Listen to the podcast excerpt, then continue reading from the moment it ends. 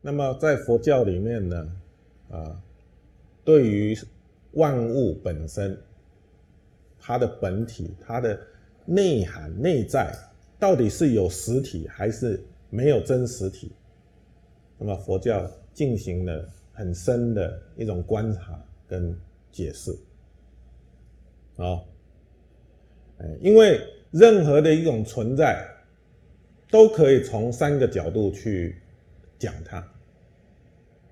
就是体、相、用。啊，体、相、用，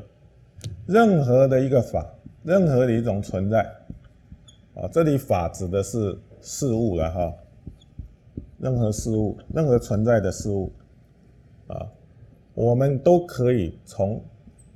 三个角度去讲它，就是体、相跟用，甚至再把它简化，就是体跟相。那么，如果我们对于这个体不了解，啊，我们一开始就先肯定它有，啊，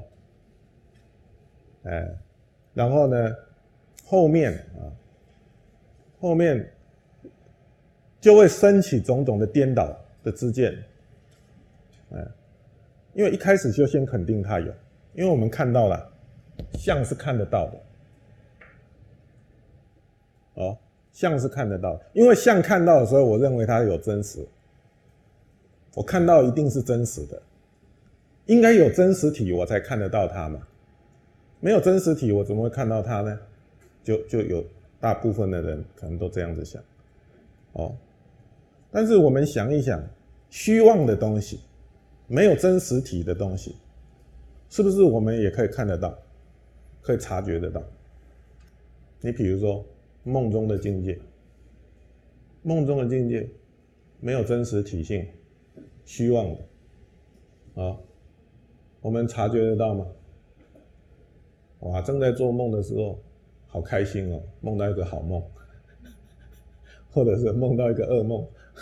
好恐怖哦，啊！所以可见我们是可以察觉得到，甚至不是在梦境里面，镜子里面的像，镜子里面的像是真实有吗？没有，但是我们看得到，嗯，我们看得到，哦。甚至回音，